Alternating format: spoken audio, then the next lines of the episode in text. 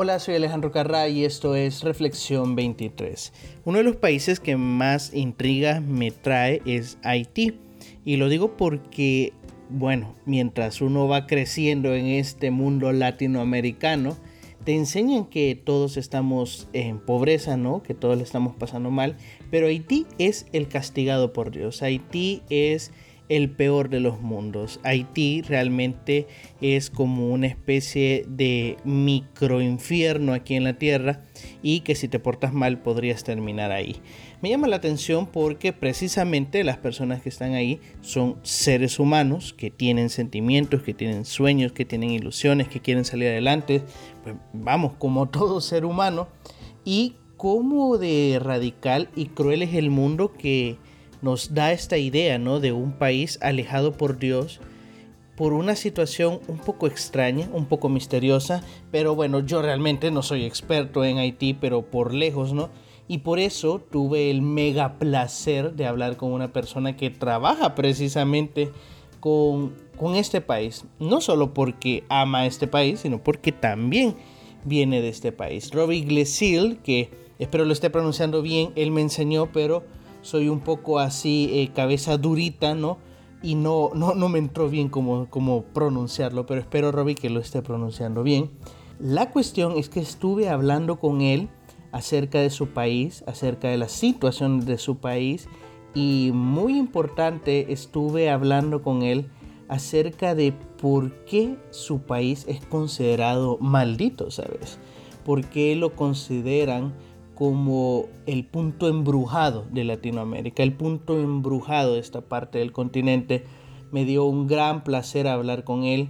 Creo que tiene una visión del mundo muy enriquecedora y lo que hace por su país es bastante admirable.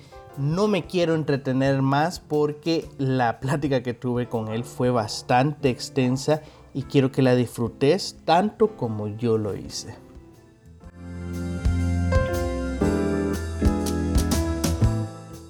Y bueno amigos, estoy aquí con Robbie Glessel, si es que así se pronuncia, creo Robbie, yo me vas a tener que enseñar muchísimas cosas y creo que la primera es a decir tu nombre, pero la verdad estoy muy feliz de que estés aquí en el podcast con nosotros porque es una emoción bien grande conocer una cultura, un país tan diferente a, por ejemplo, Centroamérica, que realmente te decía fuera del micrófono, para los centroamericanos Haití siempre es como un mundo bien mágico, surrealista, que no nos cuentan nada, no sabemos nada.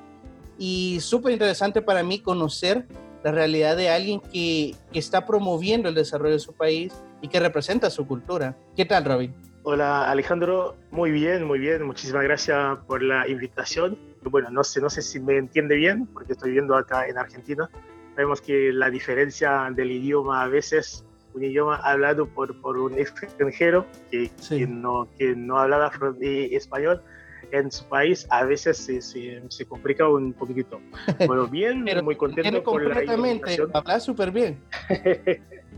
Así que cada vez que, que, me invitan para, para cuando se trata de Haití o otros temas, yo siempre digo presente y muy contento. Como dijiste al principio, yo soy Benson, me dicen Robbie, por más, más fácil, Glezil, así que así, así que bien, soy haitiano, por digo siempre haitiano 100%. Súper bien. Estoy viviendo ahora en Rosario, Argentina. Y bueno, de hecho eso es lo que queremos hablar. ¿Cómo llegaste a Argentina? O sea, ¿qué, qué pasó para que llegaras a otro rincón del mundo? Te cruzaste todo el mar básicamente y el continente. Exactamente. Exactamente, es, es, es, la pregunta que me hacen siempre en las eh, charlas o conferencias. ¿Y ¿Cómo llegaste acá? ¿Y por qué elegiste Argentina? En general, cualquier haitiano que está viviendo en Haití, al momento de emigrar, y hace unos años atrás, eh, Latinoamérica no hacía parte de su plan. Siempre miramos hacia Estados Unidos, Francia, Canadá, porque ahí tenemos una, una migración haitiana bastante fuerte. Tenemos una, mm, si lo puedo decir así, una cultura de migrar a estos países. Incluso mi madre vivió 11 años en Estados Unidos. Wow. Ya una idea para decirte como que al momento de, de, migrar no, no, miramos Argentina, Brasil, Chile, por ejemplo. Pero eh, pasó algo en Haití que el mundo entero, creo que a partir de ese momento, el mundo entero sabe dónde quedaba Haití. También muchos países que no sabían, que no tenían ninguna información de Haití. A partir del 2010, a partir de ese mm, terremoto desastroso, claro. todo el mundo supo exactamente que había un país, la gente que no sabía, supo en ese momento que había un país llamado Haití. Entonces yo a partir de ese momento, yo estaba viviendo allá en Haití, o sea, tranqui, bien, pero el terremoto marcó un antes y un después en la vida de casi todos los haitianos. Entonces yo, primero, el gobierno de ese momento manejaba todo mal, todo muy mal, viendo cómo venía la ayuda humanitaria, si, si, lo puedo decir así, todo un país para mí invadido, estás en tu propio país, es como casi frente a ciertas situaciones no tienes derecho en tu propia tierra. Entonces mi mente estaba haciendo en clic, yo decía, bueno, tengo que dejar este país a ver cómo se vive en otros espacios, hacer o vivir otra realidad. Entonces a partir de ese momento empecé a eh, nutrir esa idea de emigrar pero eh, sinceramente antes del terremoto no lo tenía en mi cabeza. Entonces, justamente fin de 2011, eh, ya tenía un amigo haitiano viviendo acá en Argentina, porque primero, al momento de, emigrar, tu pasaporte pesa mucho. Depende de, de, tu pasaporte, puedes decir, bueno, va a tal lugar, a tal espacio. Pero como haitiano, con un pasaporte muy, muy débil, no podemos movernos mucho. Libremente, Entonces, como en ese momento, Argentina era el más accesible para mí y ya que tenía un amigo haitiano acá, hicimos, hice todos los trámites y llegué acá el 15 de diciembre de 2011. Así que más o menos fue así que llegué acá en Argentina. Súper, pero igual me interesa bastante de que eh, vos no abandonaste completamente Haití, es decir, te mudaste de tu país, pero seguís trabajando para él he leído a través de la Fundación Mapou, que Jen Mapou, que, que vos me decís si lo he dicho bien, pero me interesa bastante porque no es como que precisamente vayas huyendo de, de, la realidad de tu país, sino que todo lo contrario, la querés afrontar. Sí, es eh, el hecho de, de, de, emigrar para mí no quiere decir que abandonaste tu tierra totalmente. Físicamente no estás, pero como espiritualmente o así, tu mente siempre está. Hay algo siempre que te hace acordar que, que sos haitiano. Escuchando una música, por ejemplo, eh, yo desde que, que, estoy acá siempre cocino comida haitiana, siempre. Entonces son, son, son esas cosas que te, que te, que te ponen en contacto permanente con tu tierra. Sí, vía la Fundación Shenmapu, que es una fundación que creamos con un par de amigos y amigos y haitianos, yo soy la única persona eh, o el único miembro de la fundación que no está en Haití. Bueno, la idea es que eh, como haitianos pensamos, chicos, ¿qué podemos dejar, qué podemos hacer por el momento? ¿Qué podemos dejar para la próxima generación? Porque con lo que estamos viendo, es que ya, eh, por eso hay mucha gente que dice que ya no hay solución. Yo no soy tan así. Yo digo siempre, mm, mientras que haya seres humanos, mientras que haya haitianos en Haití, hay soluciones. Ah. Quizás no tenemos el tiempo eh, cuándo va a pasar todo eso. Ahí surge la idea de crear esa fundación que ya va a cumplir tres años. La idea primero es usar las eh, nuevas tecnologías, porque decimos, Haití es un país que tenemos una población muy joven, un 50% de la población tiene menos de 25 años. Aunque no, no todo el mundo tiene acceso a Internet, con, con, ese porcentaje muy pequeño de jóvenes que lo están usando todos los días, están en Facebook, usan WhatsApp todo el tiempo, pero hay otras oportunidades. decimos que hay, un, por ejemplo, hay clases, hay cursos online, quizás eh, los jóvenes no, no saben dónde buscarlos. Entonces creemos una plataforma virtual decimos que vamos a subir todas esas informaciones ahí. También le buscamos gente para dar eh, taller, por ejemplo, algunas capacitaciones, poner allá en Haití en general, si hacen una capacitación o un taller pues, sobre eh, violencia eh, doméstica. Un ejemplo, ahí, ahí. Lo hacen en un hotel tres estrellas, cinco estrellas, y el precio, por ejemplo, ponen 50 dólares. Y estamos hablando de un país que el 60% de, de, de, la población está viviendo con menos de 2 dólares por, por día. ¿Cuánto es esto en dólares? 50 dólares, por ejemplo. Y es para un, para un haitiano, o sea, es bastante, es mucho. Sí, ok.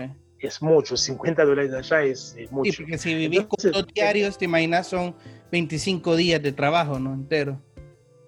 Y, por ejemplo, el salario mínimo de una persona que trabaja en una fábrica allá es, menos de, 5 dólares. Ahí, para decirte, como eso no es 50 dólares para, el, para una persona X en Haití, es eh, bastante. Claro. Entonces, presentamos, organizamos talleres también o capacitaciones con personas que tienen la capacidad de hacerlo, pero tenemos, tratamos de tener un compromiso social con esa persona.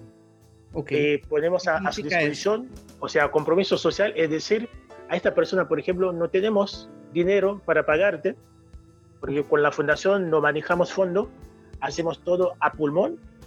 Por ejemplo, buscamos un, si por ejemplo vos tienes un local disponible, hablamos contigo, nos prestas el espacio, por eso no, cuando hacemos las capacitaciones, los jóvenes no pagan nada, absolutamente nada. Perfecto. Solamente lanzamos la inscripción, por ejemplo, si el local tiene capacidad para 20 personas, decimos que las primeras 20 personas van a poder participar. Así hay un montón de gente también que tienen ese, esa, esa voluntad de ayudar sin recibir, o sea, un, un precio X. Entonces, por ahí eh, la idea de la fundación va eh, y, tratamos de que los jóvenes puedan eh, auto ayudarse o no pensar que la solución de Haití viene de un X, de una X persona blanca, porque tenemos esa mentalidad en Haití que la solución vendrá de alguna persona blanca. Por ejemplo, miramos mucho a Estados Unidos. Y lo mismo pasa en Centroamérica, lo mismo, lo mismo. Ah, mira. entonces decimos que ustedes, chicos, ustedes tienen la capacidad. Entonces, los jóvenes somos el futuro del país. Tenemos que hacer algo sí o sí.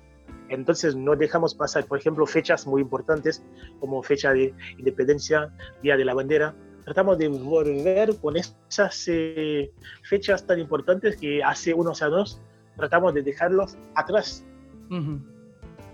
Porque más o menos es el trabajo que estamos tratando de hacer, aunque por la pandemia hoy en día hay mucho antes, porque Haití mucho antes de la pandemia y teníamos unos meses de país cerrado, decimos uh de marchas, protestas contra el gobierno, así que no pudimos hacer eh, muchas cosas, pero seguimos trabajando en las redes.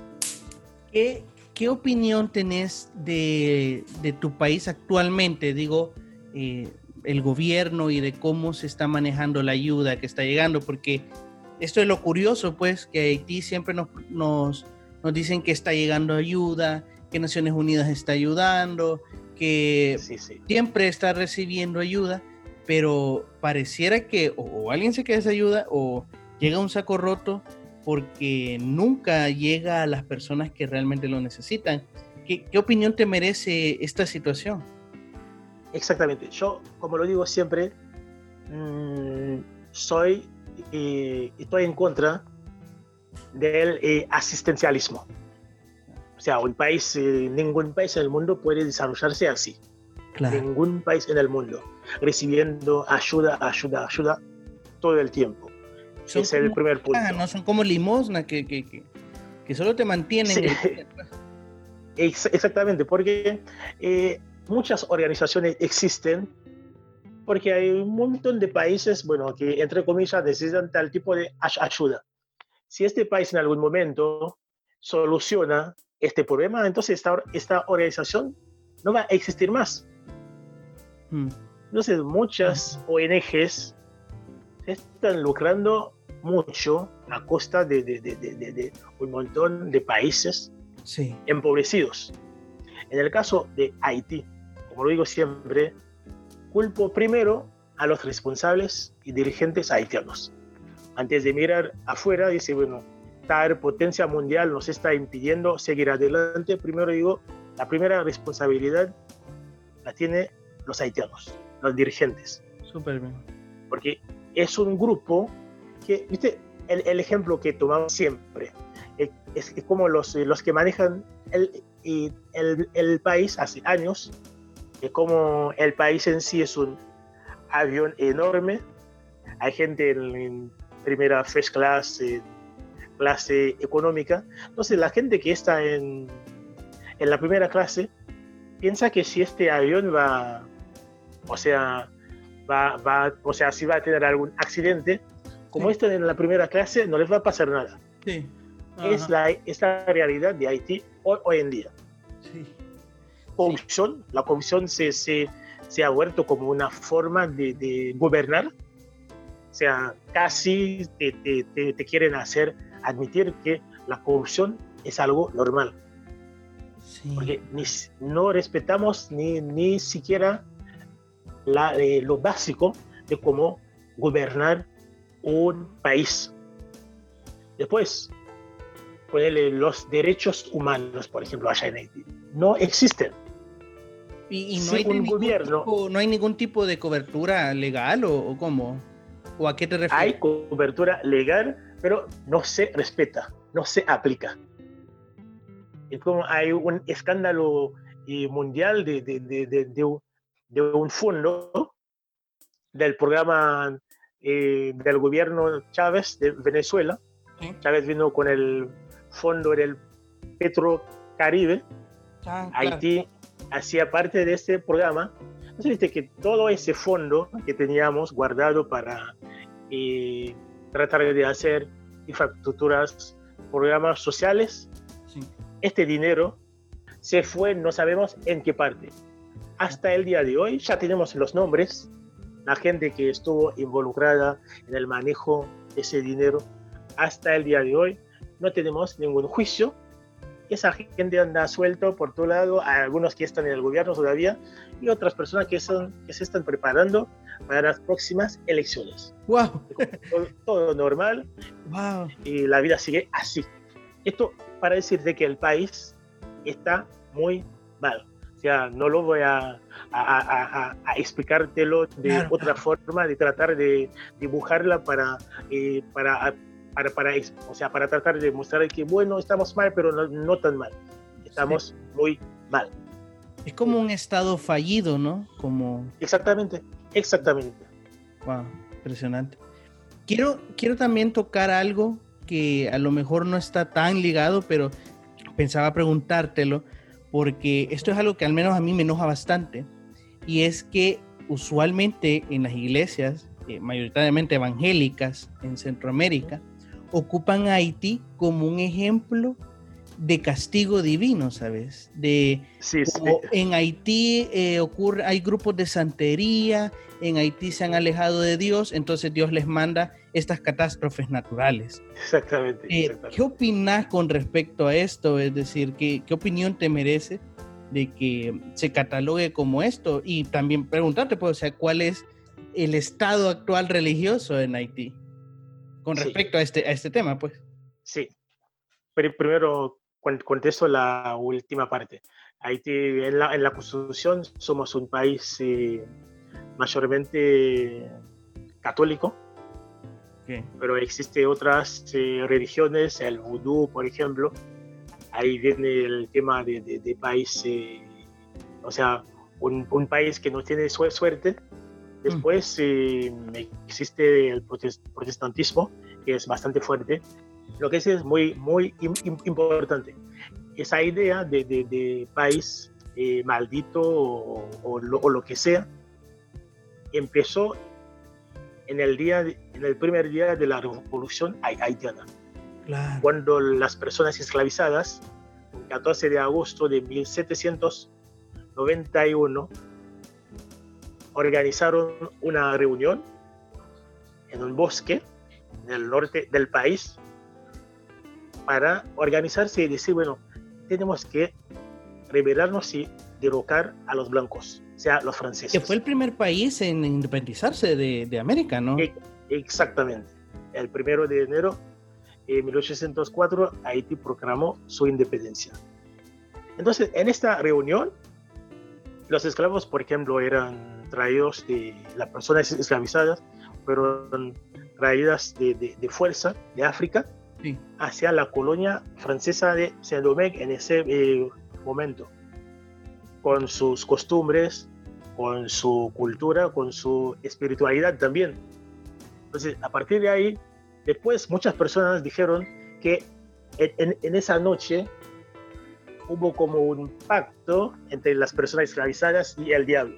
O sea, ese pacto era eso, bueno, sino porque en esa reunión justamente los esclavos invocaron sus, sus, espíritus y diciendo, Tienes, tienen que liberarnos de los blancos. Y lo que es muy lindo es que hasta el día de hoy el mundo, el mundo de, entre comillas civilizado, no ha perdonado a Haití su independencia.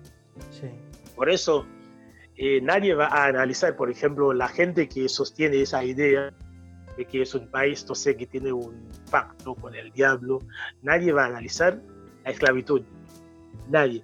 Y incluso en Haití, en las iglesias, pasa lo, lo mismo. Dicen que el país es así porque tuvimos un pacto en el año 1791 para nuestra independencia con el diablo. Porque es una, es una manera de, de, mirar por, por el otro lado esas mismas iglesias que dicen esas cosas no miran, por ejemplo, la, la realidad social de, la gente. No te va a hablar de la pobreza. La corrupción. No te va a pues. hablar de la injusticia, de la corrupción. No te hablan de eso. Por ejemplo, después del terremoto de 2010, un pastor de, de Estados Unidos, creo que se llama Pat Robertson, ah, ¿sí? él dijo que lo, que lo que pasó a Haití fue justamente es que la, eh, la gente no quiere hablar de eso, pero lo que está pasando en Haití justo con ese terremoto es que tuvieron un pacto con el diablo para acceder a su independencia. Es un pastor muy famoso en Estados Unidos. Sí. te invito también a buscar informaciones sobre este pastor que, que, dijo una barbaridad tan, tan fuerte. Entonces, él tiene miles de fieles por todo Estados Unidos que él está siguiendo. Pero en ningún momento ese mismo pastor o la gente que sostiene esa idea va a decir, bueno, eh, ¿cómo fue la esclavitud en Haití? Por ejemplo, si tomo este e, e, e, ejemplo, nadie va, te va a hablar de que el esclavo para eh, los colonizadores no tenían alma. nadie te, va a decir eso. En el código negro que, que, regulaba la vida de, de, las personas esclavizadas en la isla de, Haití, por ejemplo, decían en uno de esos artículos que el esclavo era un mueble. Pero ese debate no se da en las iglesias. Solamente sacan esta parte, que es más sencillo para decir, y dicen, sí, eso, tuvieron un pacto con el diablo y ya está. Pero analizar la esclavitud como crimen de lesa humanidad jamás. Por eso tratan de, minimizar también, es para minimizar también el impacto de la revolución haitiana en, el mundo. Fue la única revolución antiesclavagista, anticolonialista y antiimperialista del mundo. Porque hasta el día de hoy, el mundo, entre comillas, civilizado, no quiere admitir un acto tan tan fuerte como un grupo de personas esclavizadas pudo eh, derrocar a uno de los mejores ejércitos del mundo, eh, eh, el, ejército francés. Hasta el día de hoy, por ejemplo, en cualquier libro de historia de Francia no se habla de esa derrota, por ejemplo. La derrota de, de, Napoleón en Haití no se habla. Es algo que no se enseña en las escuelas francesas.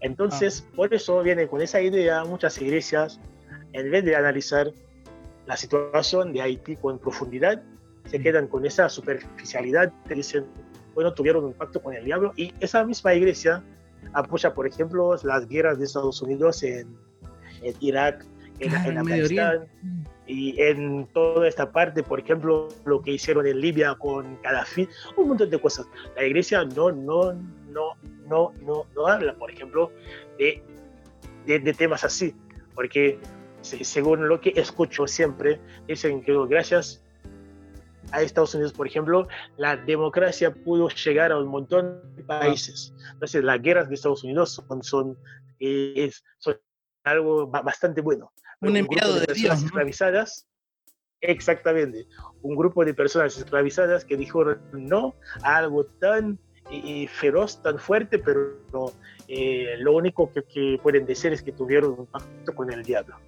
Claro, y sabes, tenés tanta razón, por, por ejemplo, Centroamérica se independizó gracias a los hijos de los españoles que ya nos tenían colonizados. Es decir, no fue una revolución indígena, fue una revolución pactada entre los españoles y sus mismos hijos. Entonces, no existió nunca una independencia. Bueno, hasta el día de hoy, pues.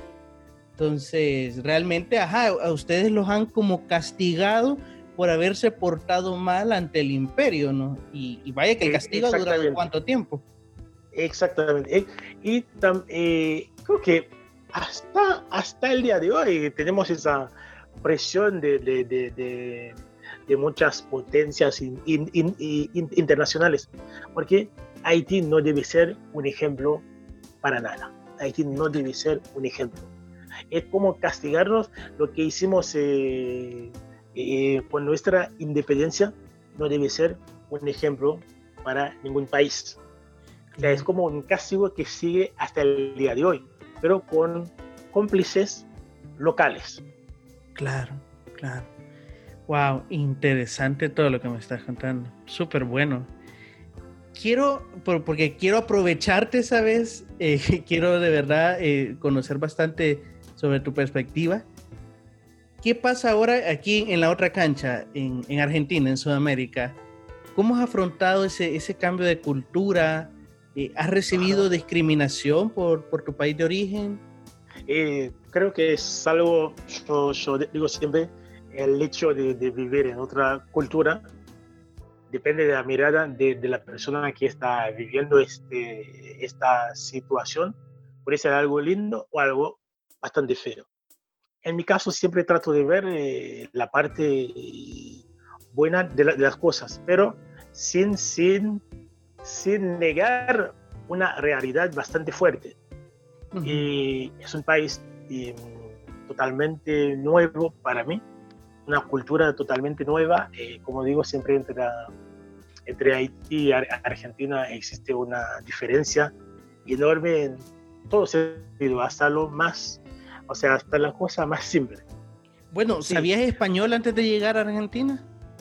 No, antes de llegar, no, no. Leer algo sí pueden, podía entender unas pequeñas cosas, pero, pero entender así para contestar y hablar, no, no, no. Aprendí todo acá.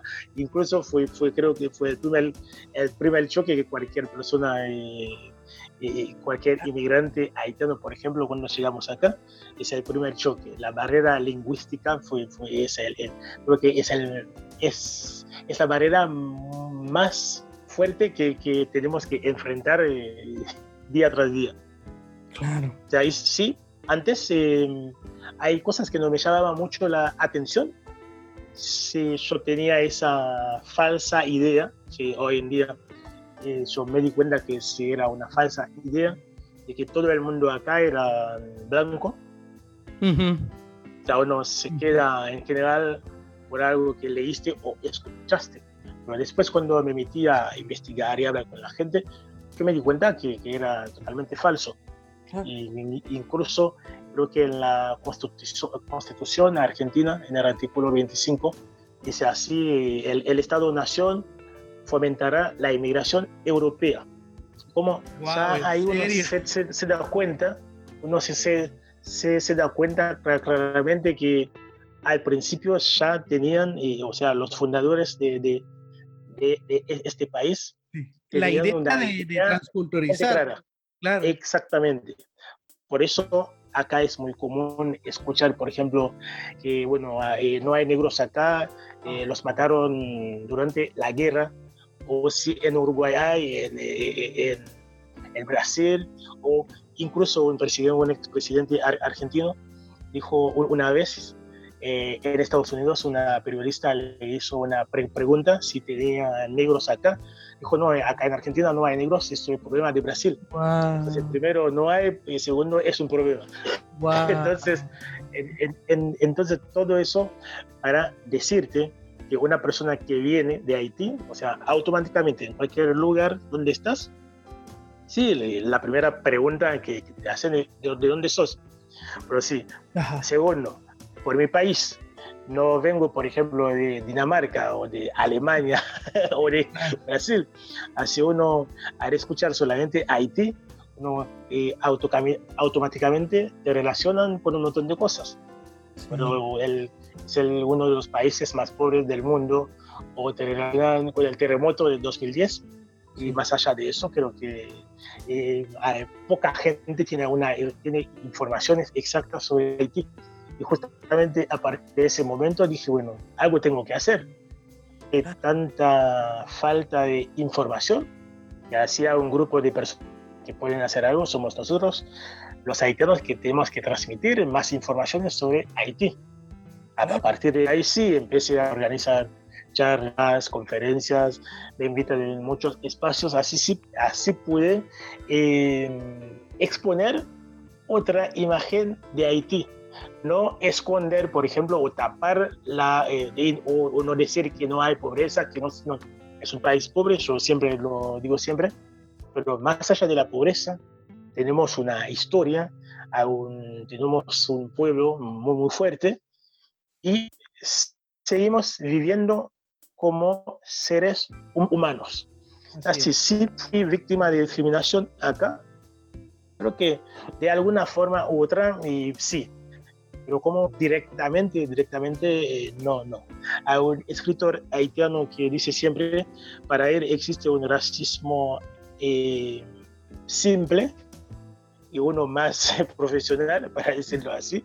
Él dice, por ejemplo, si te impiden, por ejemplo, eh, comprar o entrar en un espacio para, para comprar algo, ir a estudiar en tal espacio, sentarme en un lugar, ahí sí, voy a luchar con, con, esta forma de racismo, de discriminación. Pero si alguien me ve caminando en la calle y me grita negro, a mí eso no me afecta para nada. Incluso yo, yo digo siempre, soy negro, no, no, no uso términos como moreno, morocho, no, no uso estos términos. Ajá. Súper interesante lo que decís. Y sabes, es bastante parecido, por ejemplo, en El Salvador, hace unos 10, 15 años aproximadamente, un presidente, el presidente de El Salvador, llegó a Naciones Unidas en el discurso que dan los presidentes a decir que aquí en El Salvador no existían indígenas. Ah. un país, o sea, desde sus raíces, pues eh, fue algo increíble y hasta el día de hoy hay muchos libros, muchos informes oficiales en donde declaraban que no habían indígenas en el país y pues claro, o sea, los, los hay por montón, entonces... Sí, siempre hubo siempre hubo ese proceso de invisibilización. Sí. Por ejemplo, de la gente. ya de, de, de, Diferente a la europea, ahí, ¿no? Como borrar toda parte que no sea de Europa. No, increíble, increíble realmente.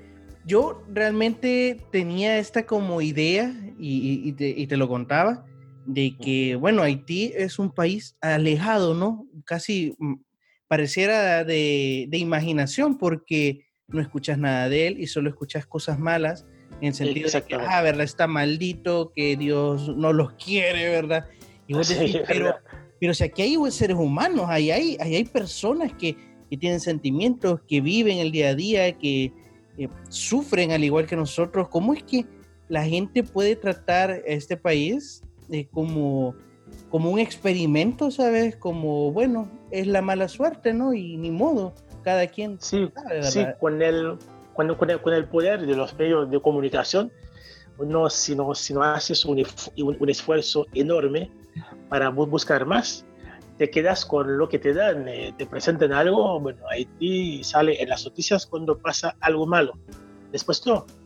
Eh, en ningún medio bastante fuerte te van a hablar del impacto de la revolución haitiana en todo el resto del continente. No. O sea, todo el mundo te habla, por ejemplo, de, la independencia de Estados Unidos o de las luchas eh, eh, por derechos civiles de muchas personas de Estados Unidos. Nadie te va a hablar de, de las luchas que hicieron muchas personas en Haití por ejemplo. Incluso no, y hablar de la historia de Haití como es algo que no se vende.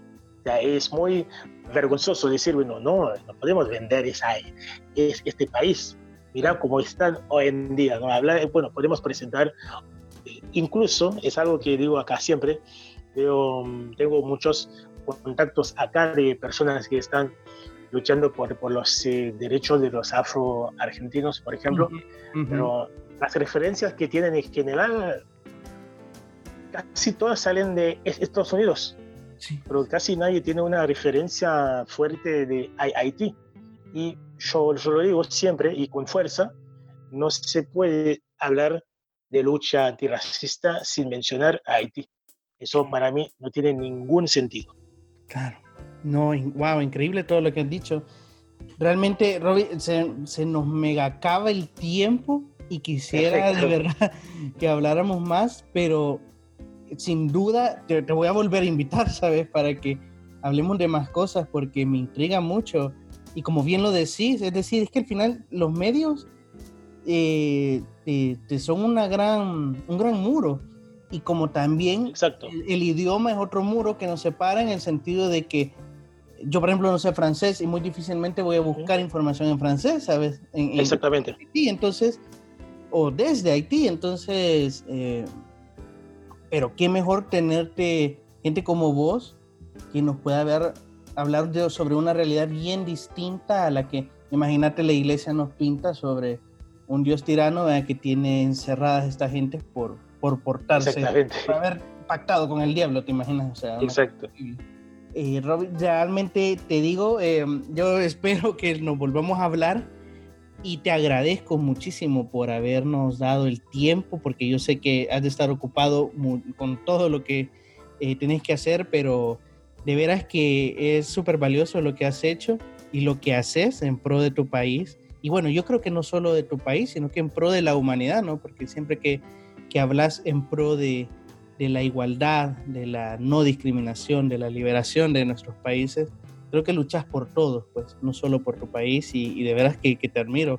Eh, yo había escuchado de ti y ahora que hablo contigo realmente te admiro más porque es eh, todo lo que has pasado y todo lo que seguís luchando para, para, la liberación de tu país, pues porque como vos bien decís, cualquiera dice, no, ya no hay solución, ¿verdad? Casi que enterrémoslo. Pero vos estás dispuesto a decir, no, claro, esto está, está jodido, pero podemos hacer algo, podemos caminar.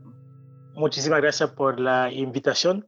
Creo que espacios así, como lo estás haciendo, creo que necesitamos más, porque no es tan fácil, por ejemplo, que encuentras un programa, no sé, muy, muy grande, que invite a alguien de un espacio X o alguien de Haití, especialmente para hablar de su propio país pueden hablar de Haití, pero invitan otras personas que no saben nada del país para opinar solamente. Creo que te felicito por esta gran iniciativa y creo que yo estoy dispuesto y disponible cuando quieras, podemos charlar de mucho más cosas. Perfecto, Robbie, un abrazo y muchísimas gracias.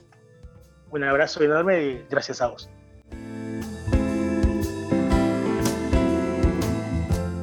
Y bueno, esa fue la plática que tuve con Robbie que me pareció increíble, no solo por todo lo que aprendí, sino por esta nueva perspectiva que me llevo de Haití y incluso esta ganas de, luchar por esta gente, sabes, que ha sido tan maltratada, no solo por los políticos, sino que por la religión misma, ¿no?